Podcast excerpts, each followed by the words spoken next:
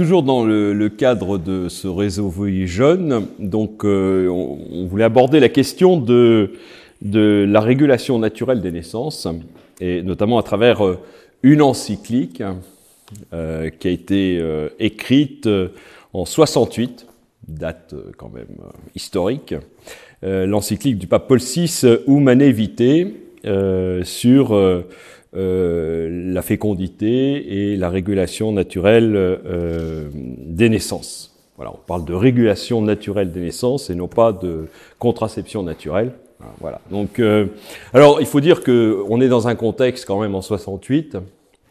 il y a eu la loi Neuwirth en 67, donc qui a légalisé la pilule et et puis bon, c'est là, il y a une, révolution un peu culturelle. Il est interdit d'interdire. On fait ce qu'on veut. Et euh, ben non, l'Église euh, elle-même en est affectée par euh, par cette mentalité euh, 68 arde. Et le pape, un peu tout seul, va promulguer une encyclique pour ben, pour démontrer le bien fondé de la régulation naturelle des naissances euh, donc euh, ne pas intervenir euh, dans le cycle de la vie et le cycle de la, fécondité, mais respecter plutôt l'ordre naturel voulu par Dieu. Tout ça pour, le bien du couple et de la famille. Alors ça c'est un peu le, le, contexte historique. Et alors il part du principe que ben, la création ne vient pas du hasard, hein, qu'elle a été voulue par un créateur et que le créateur, euh, on va dire, a ordonné euh, cette création. Alors tant au niveau euh, physique qu'au niveau moral. Voilà. Et que l'on se doit eh bien, de respecter euh, cet ordre naturel, euh, l'ordre naturel des choses. donc on, on, ne peut pas, même si nous sommes des créatures libres, euh, transcender ou dépasser cet ordre naturel, on doit rester, euh, euh, on va dire, on doit respecter cet ordre naturel. Alors, euh, c'est ce qu'encourage notamment le, pape Paul VI. Alors, il dit effectivement les, les couples de nos jours euh, se trouvent souvent confrontés à cette alternative. Soit je suis le rythme naturel de la femme, donc euh, c'est ce qui est préconisé par, euh, par l'Église. Normalement, les choses sont bien faites. Hein. Donc la femme est féconde une semaine par mois. Donc euh, voilà. Soit, eh bien, je choisis la contraception artificielle. Et l'Église dit, ben, si vous voulez vraiment vivre pleinement l'amour humain, eh bien, il faut respecter, il faut découvrir cette loi de la fécondité découvrir dans votre corps cette loi de la fécondité que le Seigneur a instituée. Voilà. Donc euh, depuis euh, l'origine. Alors cette loi, elle se rencontre dans le monde végétal, dans le monde animal. Alors l'avantage, si vous voulez, pour les animaux et les végétaux, eh ben, les animaux et les végétaux ne pensent pas cette loi. Hein, ils obéissent de manière tout à fait instinctive. Nous, on a été créés libres. Donc voilà, on n'obéit pas d'une manière instinctive. Hein. Voilà, donc euh, on doit poser des actes libres parce que le Seigneur nous a créés euh, créatures raisonnables. Voilà, donc avec une intelligence, une volonté et donc euh, une liberté. Comme je vous le disais, Dieu, en créant le monde, a institué un ordre un ordre physique. Donc euh, voilà, et heureusement d'ailleurs, tout est ordonné. Ah, ah, donc, euh, euh, et on le voit très bien quand on lit le, le, premier chapitre de la Genèse. Hein, il y eut un soir, il y eut un jour, et ce fut le premier jour, et Dieu créa chaque être selon son espèce, hein, et Dieu vit que cela était bon. Voilà. Donc tout est ordonné. Alors bien sûr qu'il faut pas, le, livre de la Genèse n'est pas un livre scientifique, euh, loin de là, mais il montre que euh, la création ne vient pas du chaos, hein, mais qu'il y a euh, un Dieu ordonnateur de tout, voilà, de ce monde. donc tout est ordonné. alors c'est au niveau physique, effectivement, hein, mais aussi au niveau naturel. Hein. Alors qu'est-ce que j'entends par au niveau pardon moral Qu'est-ce que j'entends? Eh ben par par cela, quand Adam et Ève ont été créés, il est dit clairement, Dieu leur dit de tous les arbres du jardin vous pouvez en manger, sauf de l'arbre de la connaissance du bien et du mal. Alors qu'est-ce que cela veut dire? Ben, Ça veut dire que vous avez beau être des êtres libres, mais euh, vous devez aussi euh, vous soumettre euh, à ce que moi j'ai décidé hein, de ce qui est bien et de ce qui est mal. Voilà. C'est pas à vous de décider de ce qui est bien et de ce qui est mal. Hein. C'est inscrit dans votre cœur. Alors on parle de la conscience morale. Hein. donc chacun naît avec euh, cette conscience morale où instinctivement il arrive à distinguer euh, ce qui est bien et ce qui est mal. Alors là, je, je vous lis le, le catéchisme de, de l'Église catholique. Euh, donc à propos de, de la conscience, euh, donc nous sommes dotés donc d'une conscience. Au fond de sa conscience, l'homme découvre la présence d'une loi qu'il ne s'est pas donnée lui-même mais à laquelle il est tenu d'obéir. Cette voix qui ne cesse de, de le presser d'aimer et d'accomplir le bien et d'éviter le mal au moment opportun, résonne dans l'intimité de son cœur. C'est-à-dire que voilà, naturellement, eh bien, nous avons euh, le sens du bien et le sens du mal. Par cette loi qui est inscrite par Dieu, nous dit euh, le catéchisme, au cœur de l'homme. Alors là où c'est intéressant, c'est qu'il dit la conscience est le centre le plus intime et le plus secret de l'homme, le sanctuaire où il est seul avec Dieu et où sa voix se fait entendre. Voilà. Donc quand nous naissons, effectivement, nous naissons libres, mais comme euh, le dit euh, si bien euh, saint Paul, donc dans l'épître aux Éphésiens au chapitre 5, si je ne m'abuse, non, pardon, c'est l'épître aux Galates. L'épître aux Galates, voilà. Euh, chapitre 5. Frères, vous avez été appelés à la liberté, mais que cette liberté ne soit pas un prétexte pour votre égoïsme. Voilà. Mais au contraire, mettez-vous par amour au service les uns des autres. Car toute la loi est accomplie dans l'unique parole que voici, tu aimeras ton prochain comme toi-même. Voilà, en fait, c'est cette loi hein, qui est inscrite au plus profond euh, de notre cœur, dans notre conscience morale. Voilà. Et euh, le catéchisme d'ajouter, quand l'homme écoute la, la, conscience morale, euh, il peut entendre Dieu qui lui parle. Voilà. Donc, tout est ordonné, tant au niveau physique qu'au niveau moral. Voilà. Donc, euh, et, en fait, euh, souvent on a peur. Hein. on se dit oui, mais euh, où est notre liberté? On ne pourra pas s'émanciper. Bien au contraire. Hein. Plus j'agis selon ma nature, plus je deviens libre et plus je suis heureux. Voilà. Parce que c'est vraiment la clé du bonheur. Hein. Euh, si, parce que si je me soumets à cette loi morale, eh bien, je vais m'épanouir dans mon humanité. Bon, je le, montrerai euh, tout à l'heure.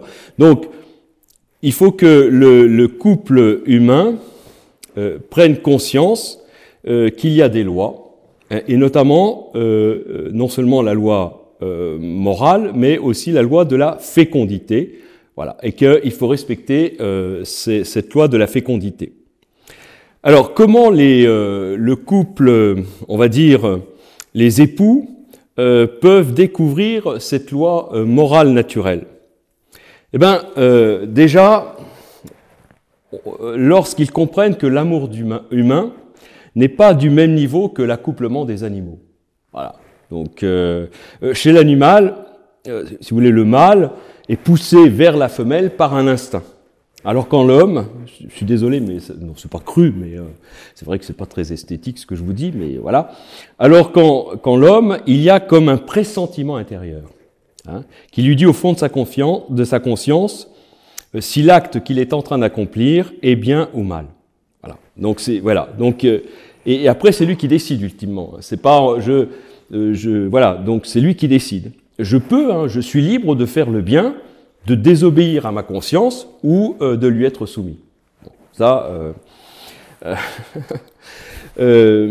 alors lorsque l'homme et la femme comprennent aussi que leur conjoint n'est pas un objet de plaisir, hein, mais un sujet à qui ils se donnent. Voilà. Ils accomplissent vraiment l'ordre naturel des choses, l'ordre voulu par Dieu, à la seule condition, bien justement, que celui euh, ou celle euh, qu'il épouse, qu'elle épouse, euh, n'est pas un objet de plaisir, voilà. mais un sujet à qui il se donne.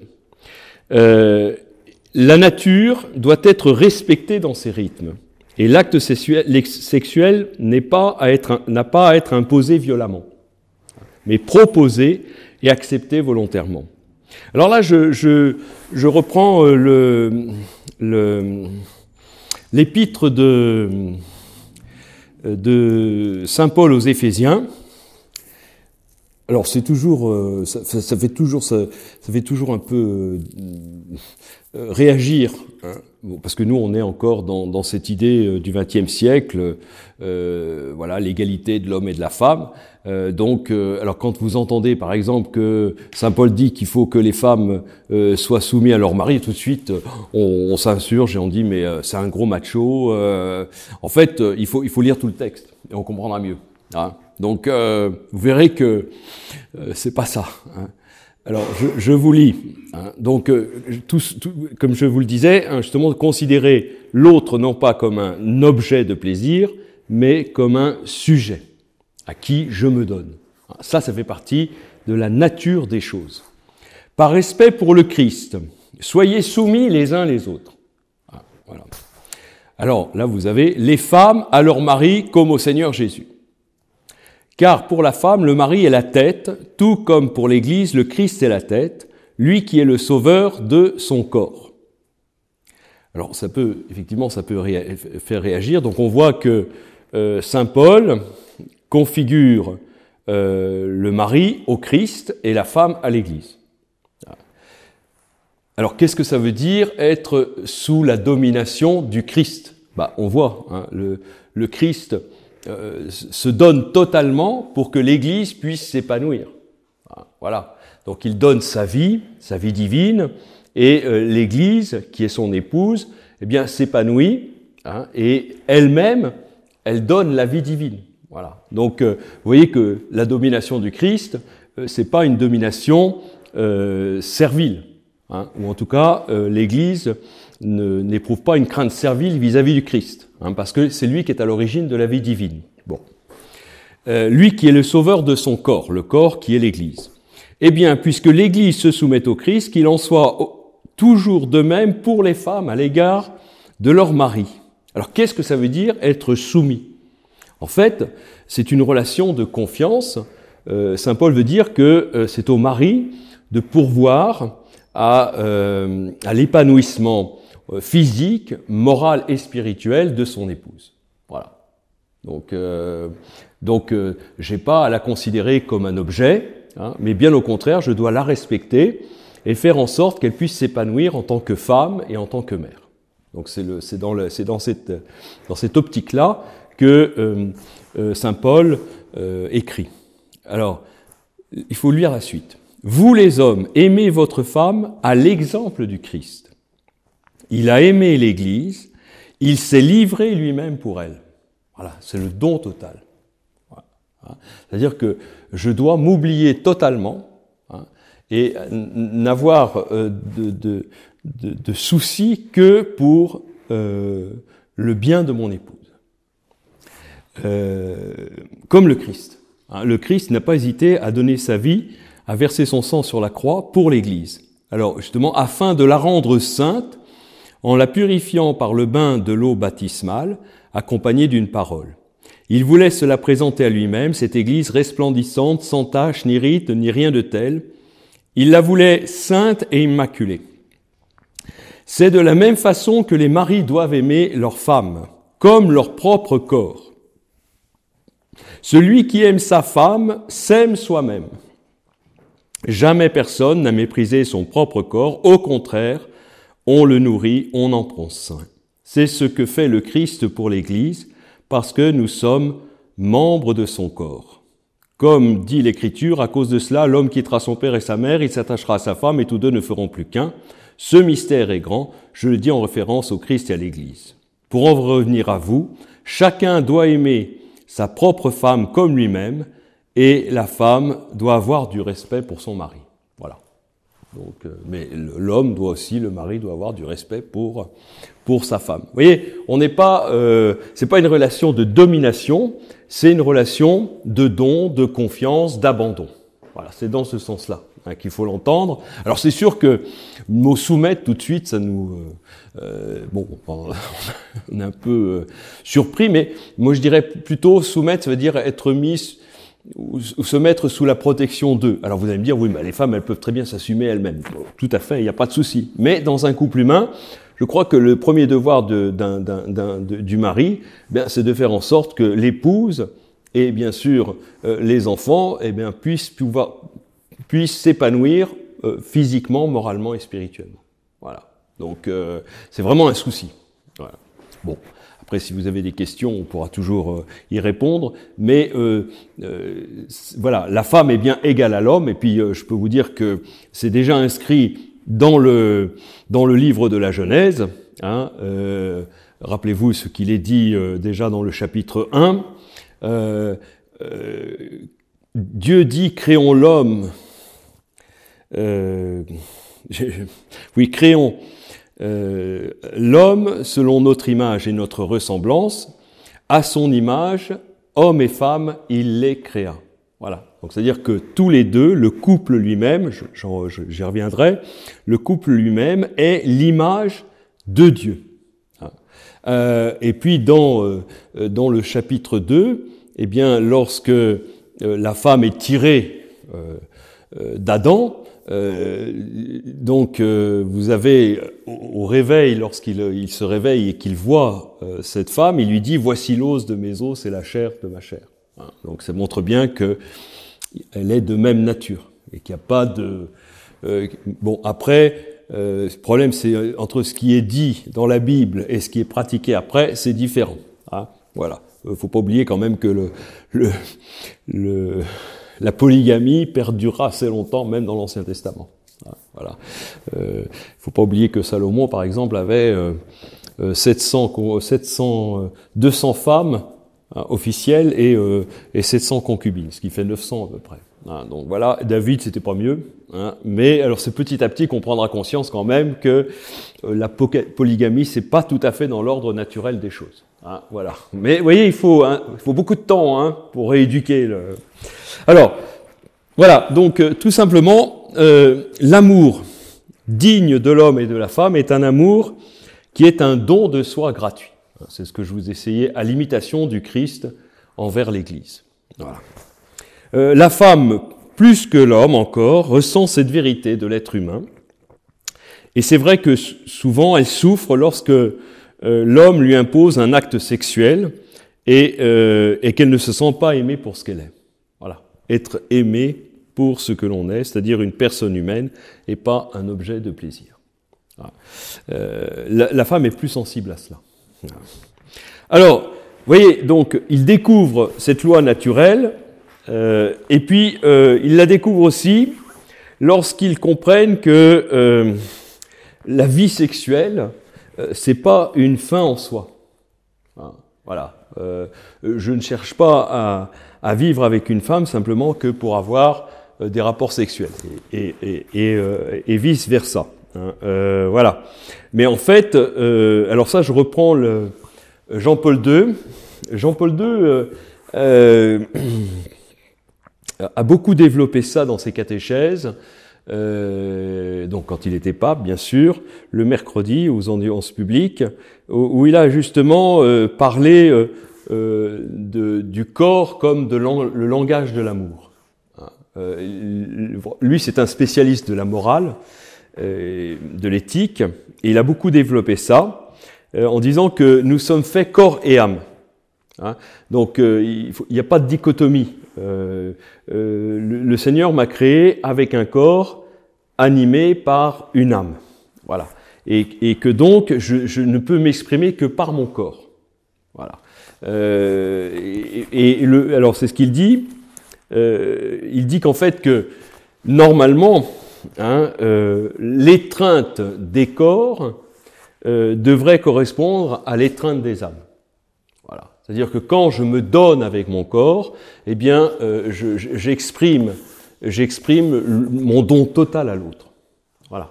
Donc c'est le langage du corps. Alors il dit le corps parle un langage dépourvu de mots. Hein.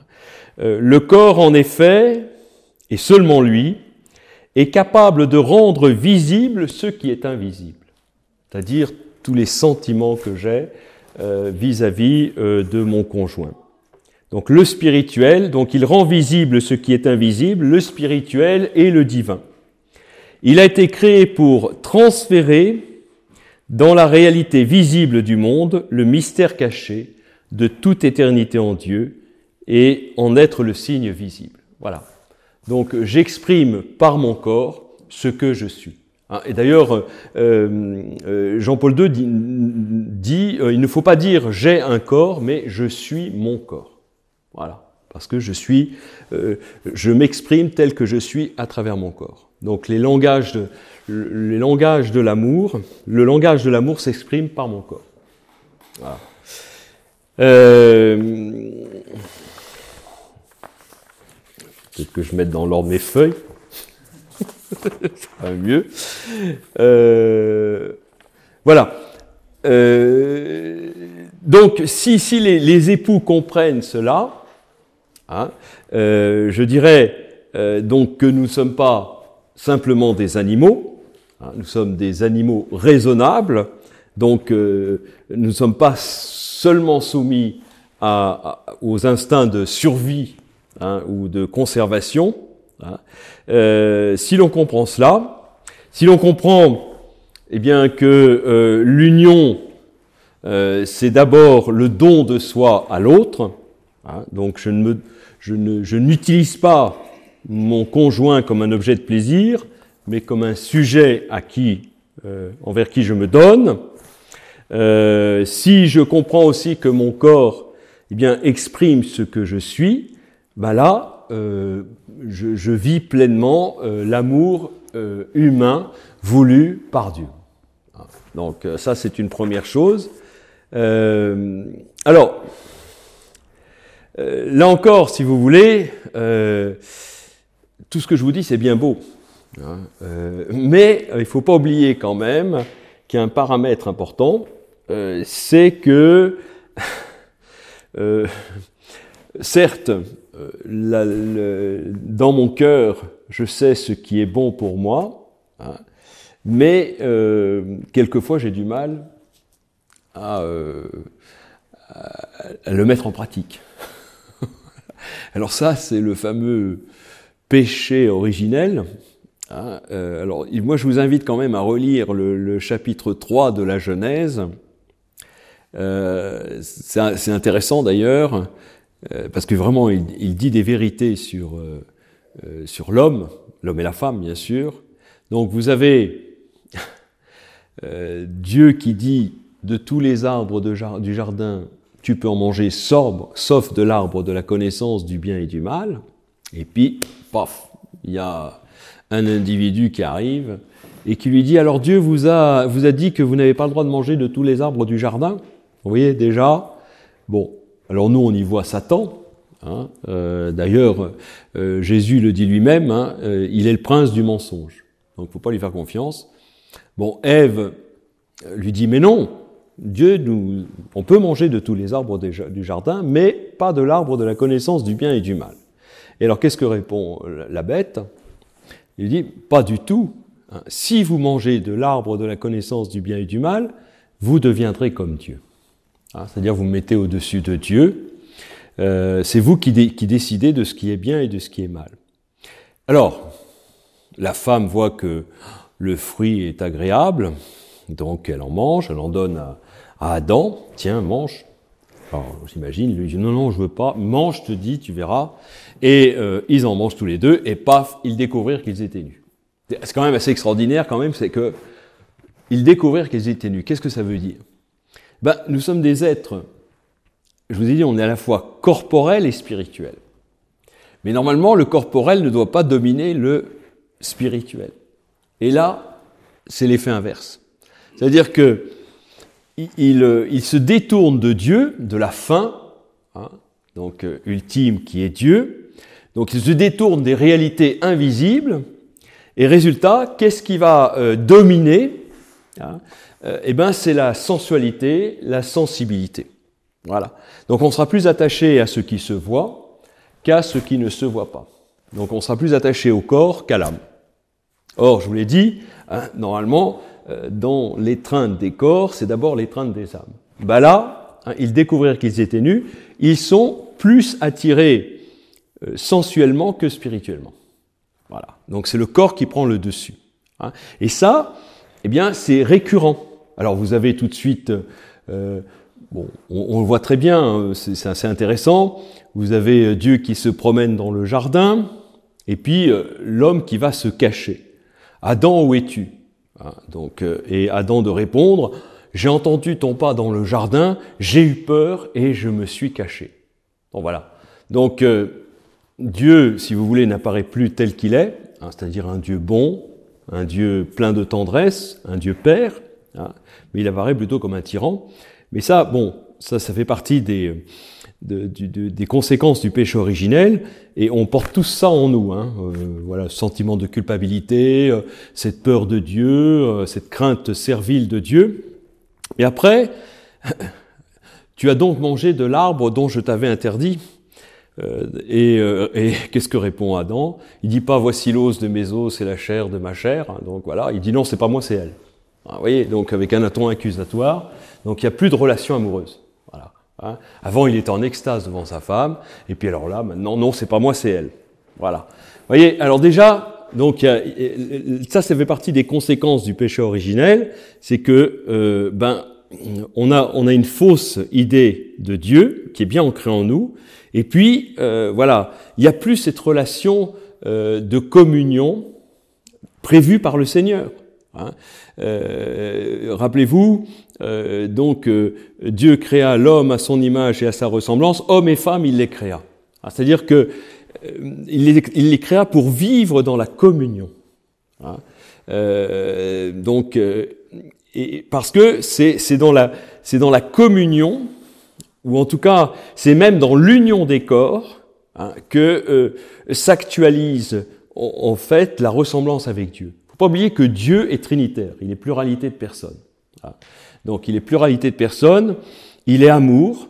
Hein. Donc le Père, parce qu'il est amour, se donne depuis toute éternité à son Fils. Le Fils ben, se donne aussi à son Père. Et cet échange amoureux du Père et du Fils est le Saint-Esprit. Nous sommes créés à l'image de la ressemblance de Dieu, donc nous sommes créés pour nous donner. Voilà. Hein. Et, comme nous avons été créés avec un corps, eh bien, nous sommes, nous sommes créés, nous avons été créés pour nous donner dans euh, cette union, euh, euh cette union euh, corporelle, charnelle, hein, dans cette union conjugale. Donc, la, je dirais l'actualisation, je dirais, de l'image de Dieu se réalise pleinement dans cet échange, dans cette union conjugale. Voilà. Donc, euh, alors ça, c'était le dessin euh, originel de Dieu. Et puis, qu'est-ce que, Dieu, va dire? Eh bien, il dira, euh, ta femme te séduira et ton mari te dominera. Hein en fait, c'est une constatation que Dieu fait. Maintenant que vous vous êtes coupé de, l'amour, hein, c'est-à-dire de Dieu, eh bien, euh, euh, vous allez être habité par ces sentiments de séduction et, de domination. Voilà, on n'est plus dans un amour communionnel hein, prévu par Dieu, qui s'exprime à travers l'échange des corps enfin l'union des corps, pardon, mais on est dans une, dans un amour, enfin dans un amour, dans une relation de séduction et de domination. Voilà. Et ça, c'est ancré en nous.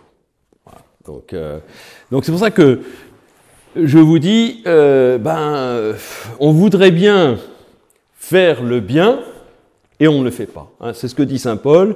Je voudrais faire le bien que je ne fais pas et je fais le mal que je ne voudrais pas faire. Voilà. Je voudrais aimer mon épouse hein, selon le dessein originel de Dieu, celui qui est inscrit dans ma conscience, hein, c'est-à-dire je me donne totalement, corps et âme, eh bien je ne peux pas. Parce que je suis, euh, je nais avec cette blessure euh, donc due euh, à la faute originelle. Voyez? Voilà, ça c'est ce, qui est, ce qui est montré dans le, dans le livre de la, de la Genèse au chapitre 3. Hein. Ta femme te séduira et toi tu domineras sur ta femme. Bon, après, je vous passe les autres conséquences, le, le fratricide, enfin tout ce qui, tout ce qui vient après. Hein, euh, c'est pas beau à voir, c'est tellement pas beau à voir que Dieu va vouloir se débarrasser de l'humanité par le, le, le déluge. Bon. Euh, alors, euh, donc, comme je, je, je, vous le disais, euh, c'est pas évident de, de suivre euh, sa conscience parce que, euh, eh ben, euh, ce que saint Paul appelle la convoitise charnelle est, euh, est souvent plus forte. Alors je, je, vous lis par exemple, euh, je vous décris ce, ce qu'entend euh, saint Paul par la domination de, de la chair. Ça c'est dans l'épître aux Galates, au chapitre 5. Hein, voilà. Bon, je reprends ce que je vous disais là. Euh, vous, frères, vous avez été appelés à la liberté, mais que cette liberté ne soit pas un prétexte pour votre égoïsme. Au contraire, mettez-vous par amour au service les uns des autres. Car toute la foi est accomplie dans l'unique parole que voici, tu aimeras ton prochain, toute la loi, toute la loi pardon. La loi de la conscience comme la loi, euh, la Torah. Hein. Car toute la loi est accomplie dans l'unique parole que voici, euh, tu aimeras ton prochain comme toi-même. Mais si vous vous mordez et vous dévorez les uns les autres, prenez garde, vous allez vous détruire les uns les autres. Voilà. Hein. Donc si on obéit simplement qu'à euh, ce que saint Paul appelle la convoitise charnelle, on s'auto-détruit. Voilà. Donc si on n'obéit pas à la nature, euh, si on ne, vit pas selon notre dignité, hein, selon ce que Dieu avait prévu depuis euh, toute éternité pour l'homme et la femme, eh bien, l'on s'auto-détruit. Alors, je vous le dis, marchez sous la conduite de l'Esprit Saint. Voilà. Euh, si le Seigneur est venu sur cette terre, il le dit lui-même, je suis venu non pas pour les, euh, les bien portants et les justes, je suis venu pour les malades et les pécheurs. Alors non seulement, ben, on est pécheurs, oui, mais on est pécheur, je dirais, parce qu'on est malade. Ah. Et, on est malade, c'est-à-dire que ben, on, vit déjà, on, est avec une tare. Hein. C'est comme ça, c'est que euh, le sensuel, le sensible, et domine ce qui est spirituel. En tout cas, les sens dominent notre volonté. On a du mal à euh, être vraiment euh, libre de notre sensualité, de notre sensibilité. Ah, c'est ce qui s'est passé, ils découvrirent qu'ils étaient nus. Et on vit avec ça. On est avec ça. Hein. Alors après, je vais, je vais vous parler de, de, de, la, de l'éducation de la conscience et de la vertu, hein, mais euh, notamment de la vertu de la chasteté, parce que ça fait partie aussi de l'encyclique. Oui, euh, on, parle toujours de bonne Hein. voilà. Euh, alors, il dit, vous allez vous détruire les uns les autres. Je vous le dis, marchez sous la conduite de l'Esprit Saint et vous ne risquerez pas de satisfaire les convoitises de la chair, c'est-à-dire ces, ces, pulsions égoïstes. Hein, voilà. Euh, je pense d'abord à moi, à mon propre plaisir, à mon bien, à mon bien-être plutôt qu'au bonheur de l'autre. Car les tendances de la chair s'opposent à l'esprit. Alors l'esprit avec un grand E, c'est-à-dire l'Esprit Saint, hein, la vie de Dieu. Et les tendances de l'esprit s'opposent à la chair. En effet, il y a un affrontement qui vous empêche de faire tout ce que vous voudriez. Mais si vous vous laissez conduire par l'esprit, vous n'êtes pas soumis à la loi. Alors là, il parle justement de, de la loi de Moïse, hein, mais euh, voilà, c'est-à-dire que l'Esprit Saint, eh ben, euh, euh, est capable justement de vous permettre d'obéir à votre conscience morale. Voilà. Alors, on sait bien à quelles actions mène la chair. Alors la chair, pensez au c'est pas simplement la sensualité. Hein. donc la chair, c'est vraiment les pulsions égoïstes. Hein. inconduite, impureté, débauche, idolâtrie, sorcellerie, Haine, rivalité, jalousie, emportement, intrigue, division, sectarisme, envie, beuverie, orgie et autre chose du même genre. Je vous, le préviens, comme je l'ai déjà fait, ceux qui commettent de telles actions ne recevront pas en héritage le royaume de Dieu. Bah oui. Ah, c'est-à-dire que si on vit là-dedans, si on se laisse dominer euh, par, euh, euh, par nos pulsions, on ne fait pas vivre Dieu en nous. Quoi. Voilà, c'est ce qu'il veut dire simplement. Ah, voilà. Donc, euh, bon, on, peut se convertir, hein, bien sûr. Donc, on peut changer. Voilà. C'est vraiment important que l'on prenne conscience de cela. Hein. Euh, euh, voilà. Alors, je. Alors, c'est pour ça que le, pape, le pape Paul VI, il a eu ce, ce grand courage, donc en 68, de dire la vérité. Hein. Il dit, attention, si vous commencez à pratiquer euh, la contraception artificielle, eh bien, euh, vous allez euh, vous autodétruire. Voilà. C'est-à-dire que, alors moi je, vous dis très clairement les choses. Hein, par exemple, je, me souviens au début de mon ministère, j'ai eu un couple qui est, qui est, venu me voir, qui avait déjà 4-5 enfants, et puis ils me disent, voilà père, on est très ennuyé, mais euh, on peut plus assumer d'autres enfants, euh, matériellement, c'est pas possible. Bon, vous voyez, ça c'est ce, ce, que c'est ce que l'Église dit. Hein, euh, il faut il faut il faut exercer sa sa, enfin, sa paternité responsable. Hein, donc euh, voilà, le Seigneur nous demande bien sûr de nous multiplier, de croître et de nous multiplier, mais il faut être aussi raisonnable, c'est-à-dire en fonction de nos moyens, tout ça. Donc voilà. Mais je vous ai dit, il a bien fait les choses. Il n'y a, qu'une semaine par mois où la femme est, féconde. Et si elle se connaît et si, euh, avec son époux, eh bien, voilà, ils respectent leur corps et le cycle de fécondité, il n'y a pas de souci. Ah. Alors ils me disent, euh, écoutez, on va se mettre à prendre la pilule. Moi, je leur ai dit, écoutez, vous, je, ne peux rien, euh, ça c'est votre conscience, hein, après vous faites ce que vous voulez, mais moi je vous le dis, j'aurais dit comme ça, si vous prenez la pilule, votre couple se cassera la gueule. Voilà. Comme ça, j'aurais dit. Alors, bien sûr, ils ont, été, pris ça en pleine figure. Ben, j'aurais dit, voilà, c'est, si euh, vous prenez la pilule ou un tout autre moyen de contraception, alors vous avez euh, le préservatif, vous avez le stérilet. Alors, le stérilet, c'est pire encore parce que c'est abortif. Ah, donc, euh, voilà, parce que ça permet la, fécondation de l'œuf, mais ça, ça, ça, empêche l'anidation de, de l'œuf. Euh, de l'œuf fécondé. Eh ben, bien sûr, il n'y a plus de limite. Voilà. C'est-à-dire que, euh, ben voilà, j'ai une pulsion, euh, euh, eh ben je, je vais, euh, ben, j'ai envie, j'ai envie de munir à ma femme. Il n'y a plus de limite, elle prend la pilule, et eh ben voilà, donc je, je, vais munir. Mais voyez, ça va pas contribuer à la chasteté dans le couple.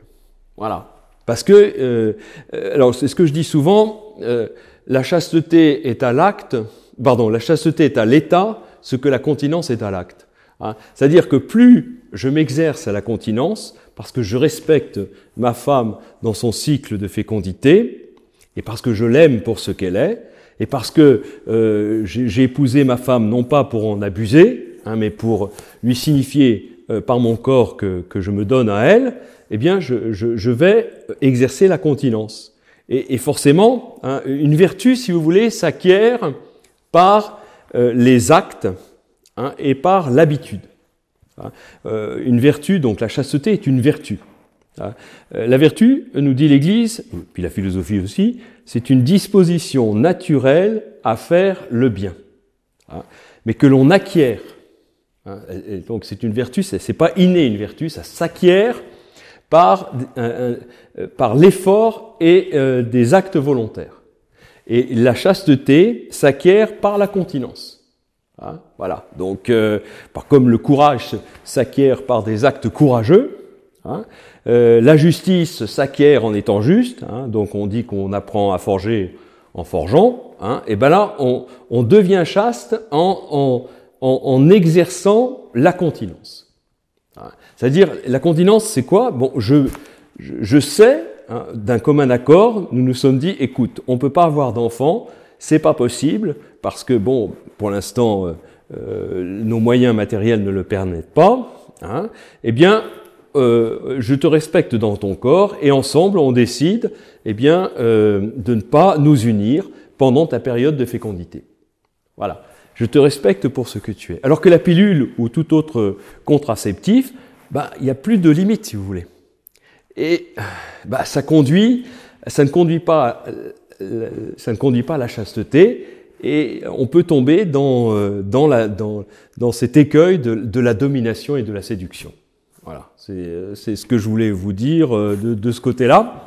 Alors, Paul VI euh, est très clair hein, euh, par rapport à, à, à la, la, contraception artificielle, en conformité avec ces points fondamentaux de la conception humaine et chrétienne du mariage, nous devons encore une fois déclarer qu'est absolument à exclure comme moyen licite de régulation des naissances l'interruption directe du processus de génération déjà engagé, l'avortement directement voulu et provoqué, la stérilisation directe ou toute action qui, soit en prévision de l'acte conjugal, soit dans son déroulement, soit dans le développement de ses conséquences naturelles, se proposerait comme but ou moyen de rendre impossible la procréation.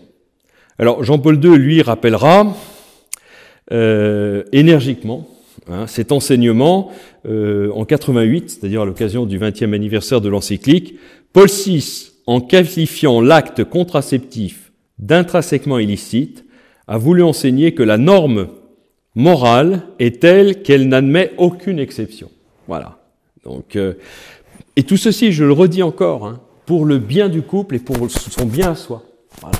Donc euh, voilà, donc euh, pour son épanouissement.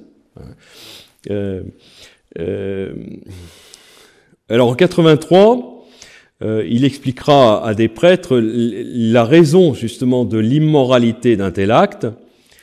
alors il dit les époux ne reconnaissent plus Dieu comme Dieu, puisqu'ils refusent le sens donné par Dieu, créateur, à la sexualité. Et puis la deuxième raison, l'acte contraceptif limite substantiellement le don des personnes et devient un refus de donner à l'autre ce qui est totalement conforme au bien naturel de la masculinité et de la féminité. Donc voilà. Donc développer, enfin euh, s'éduquer à la chasteté euh, euh, par, euh, je dirais, en, pratiquant la régulation euh, naturelle des naissances. Voilà. Hein. Alors, qu'est-ce que la, chasteté, justement, euh, pour, pour l'Église? Eh bien, la chasteté comporte un apprentissage de la maîtrise de soi qui est une pédagogie de la liberté humaine.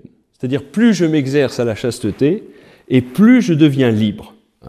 Alors, c'est intéressant les définitions qu'il donne. Euh, ça, c'est le catéchisme de l'Église catholique euh, numéro 2337, la chasteté signifie l'intégration réussie de la sexualité dans la personne et par là l'unité intérieure de l'homme dans son être corporel et spirituel. Hein. Je, je, vous le disais tout à l'heure, il n'y a plus de combat intérieur. C'est-à-dire que euh, les pulsions égoïstes ne dominent plus en moi. Je suis chaste. Ah, la chasteté n'est pas réservée que simplement aux personnes consacrées, elle, est réservée aussi Enfin, elle est destinée, c'est un appel, c'est une vocation. Tout homme est appelé à la chasteté, tout homme et toute femme, y compris les époux. Hein. Voilà. C'est-à-dire que euh, le, le, le, toute cette convoitise charnelle qui dominait sur moi, eh bien, je l'ai intégrée dans ma vie, euh, dans ma vie humaine. Voilà. Hein. Euh, J'ai retrouvé cet équilibre, si vous voulez, entre le charnel et le spirituel. Bon. Euh, la sexualité hein, devient devient vraiment humaine lorsqu'elle est intégrée dans la relation de personne à personne, dans le don mutuel entier. Hein, voilà. Donc, la, la, vraie sexualité, hein, c'est justement, elle se vit dans la chasteté. Et la chasteté, non seulement me permet de maîtriser en moi mes pulsions, mais euh, cette vertu me permet de, me donner euh, authentiquement à l'autre. Voilà. Euh, donc c'est pour ça que la, chasteté comporte un apprentissage de la maîtrise de soi qui est une pédagogie de la liberté humaine. Voilà, je me disais, mais c'est déjà, ça fait déjà trois quarts d'heure que je parle. Je termine. Est-il possible de vivre selon humanité? Bon, alors euh, oui, avec la grâce de Dieu. Sans la grâce de Dieu, je ne peux rien. Hein. Euh, donc, euh, ne pas réduire l'homme et la femme à leur corps, hein, déjà. donc, ne pas vivre selon euh, le, déterminisme de la loi des instincts, comme je vous le disais, mais euh, en conformité avec la conscience morale. Mais je ne peux pas le faire. Euh, alors, normalement, humanité s'adresse à tout homme et à toute femme, donc pas forcément chrétien. Donc je pense quand même que c'est possible euh, de, mettre en pratique euh, la régulation naturelle des naissances euh, qui conduit justement à la chasteté, à l'amour authentique, au don de soi à l'autre, à, la pureté et au bonheur. Voilà. mais c'est vrai qu'on peut éprouver des difficultés. Et pour un chrétien, eh ben, comment dire, il faut croire quand même en la sollicitude aimante de Dieu. Hein, Dieu peut nous aider. Hein, voilà. Et notamment, il nous aide, je vous l'ai dit, euh, c'est ça qui est intéressant. Pour quelle raison le Christ, on va dire, a élevé à la dignité d'un sacrement, le mariage, une institution finalement naturelle? Ah. Donc euh, voilà. Ben parce que euh, on a besoin quand même euh, d'être guéri dans notre cœur. Voilà. Hein. Euh, je vous le disais, hein, le Seigneur est venu non pas pour les bien portants et les justes, il est venu pour les pécheurs et les malades. Hein. Et donc, il, a institué le mariage, il en a fait un sacrement pour que nous puissions aussi avoir une grâce particulière qui puisse guérir mon cœur. Que, que, je n'ai plus le cœur d'Adam, hein, celui de la tentation de dominer, que je n'ai plus euh, le cœur d'Ève, la tentation de séduire, mais que, que j'ai le cœur aimant du Seigneur, c'est-à-dire le don de moi-même. Voilà, comme le Seigneur. Hein, Aimez-vous les uns les autres comme je vous ai aimé. Il n'y a pas de plus grand amour que de donner sa vie pour celui ou celle que l'on aime. Voilà, donc c'est ça. Hein. Pour ça que il a institué euh, le sacrement du mariage, et c'est pour ça aussi qu'il faut recourir euh, régulièrement au sacrement de la réconciliation, hein, pour euh, réveiller en soi le don, du, enfin le, sacrement du mariage, hein, la, vie sacramentelle du mariage, et puis le sacrement de l'Eucharistie, qui est le sacrement de l'amour par excellence. C'est-à-dire que quand je reçois le Seigneur, je reçois l'amour, et, je reçois, euh, et c'est Dieu qui va transformer mon cœur selon son cœur. Euh, alors ne jamais se décourager, et c'est ce que disait Paul VI, et je terminerai par là quand même. Si le péché avait encore prise sur les époux, qu'ils ne se découragent pas, mais qu'ils recourent avec une humble persévérance à la miséricorde de Dieu qui est, accordée dans le sacrement de pénitence. Voilà. Donc, euh, recourons au Seigneur. Hein. Il y a le sacrement du mariage, il y a vraiment les secours des sacrements, le sacrement du mariage, le sacrement de l'Eucharistie, le sacrement de la pénitence, et euh, on peut quand même vivre euh, selon le dessein éternel de Dieu hein, sur euh, l'homme et la femme.